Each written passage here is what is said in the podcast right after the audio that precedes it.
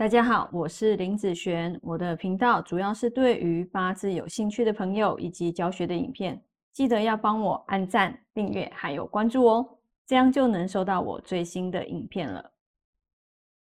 接下来分享今天的题目哈，今天的题目是身弱用官煞哈，像这个八字哦，那这个八字来说呢，我们来看看它一个原局的状态。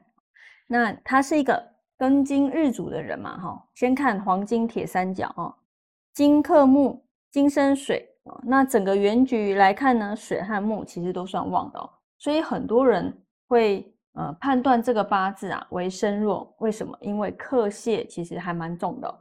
那如果身弱，最好是用印哦，走印运还有比劫运的时候，这个八字运程才会起来。但是，呃，以我来看，真的是这样吗？那走身强的用神哦，食神财或是官煞，那这些运程就一定会比较差吗？好，我们来看看啊。那这个八字如果走应运的时候啊，走应运天干的部分，戊己哦，然后地支辰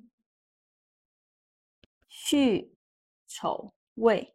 这些都是它的应运，我们来看看是不是大运啊？走这些应运都会很好呢？哈，以带戊的时候，哈，你发现有一个戊癸合嘛，啊，所以不行。带己呢，哦，己呃木土癸水伤，其实这个己土是 OK 的。好，那如果带地支带辰呢？啊，辰的话就是水生木，啊，克土的一个状况。那这边卯戌合。这边子丑合，那这边呢水生木克土的状况，所以你看哦，如果全部走应运的时候，只有这一个己土，他才能用得进去他的八字啊。那他会觉得像这样子的运程，他会觉得用应运他的运势会起来吗？哦，我相信他不会有感觉哈，反而会觉得这方面的运势更差哦。好，来我们来看看。那如果走官煞运呢？如果官煞的话，是他哪一个五行啊？是他的火嘛？天干丙火、丁火、地支午火、巳火。好，那这些都是他的官煞。那如果走丙火的时候呢？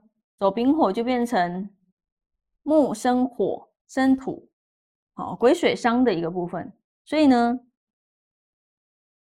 这个丙火可不可以用？哎，可以哦，可以进得去。那如果带丁火呢？带丁火的话，哦，木生火生土，哦，一样癸水伤，所以这个丁火也是 OK 的。那如果地支带午火呢？哈，水生木生火，哦，一连相生。这个巳火，水生木生火，也是一连相生。哈，所以其实你看啊，以官煞跟应运哪一个？哦，对于这个八字来讲会比较有利。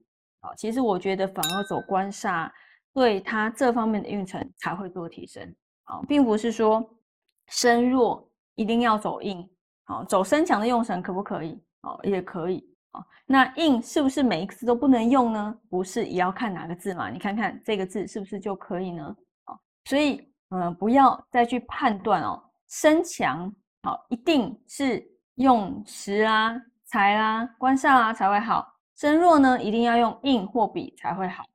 好，没有没有，不要这样子的直觉哦。像最近我这个学生，他主要来找我，他是说刚开始学身强身弱嘛，就是因为身强身弱太烦了，好，所以他才决定来学我这边的一个课程的部分。好，那我这边就没有在看身强身弱啊，主要是哪一个字对这个八字来讲会比较有利。有利的就是它运势优势的部分，那不利的呢？哦，就是它劣势，就是这么简单而已。哦，所以，哦，如果你很直觉的判断身弱哦，不能用官煞的话，那这个八字哦，那会跟你想的不太一样哦。好，那我们以上这个影片就分享给大家以及我的学生，我们下次见喽，拜拜。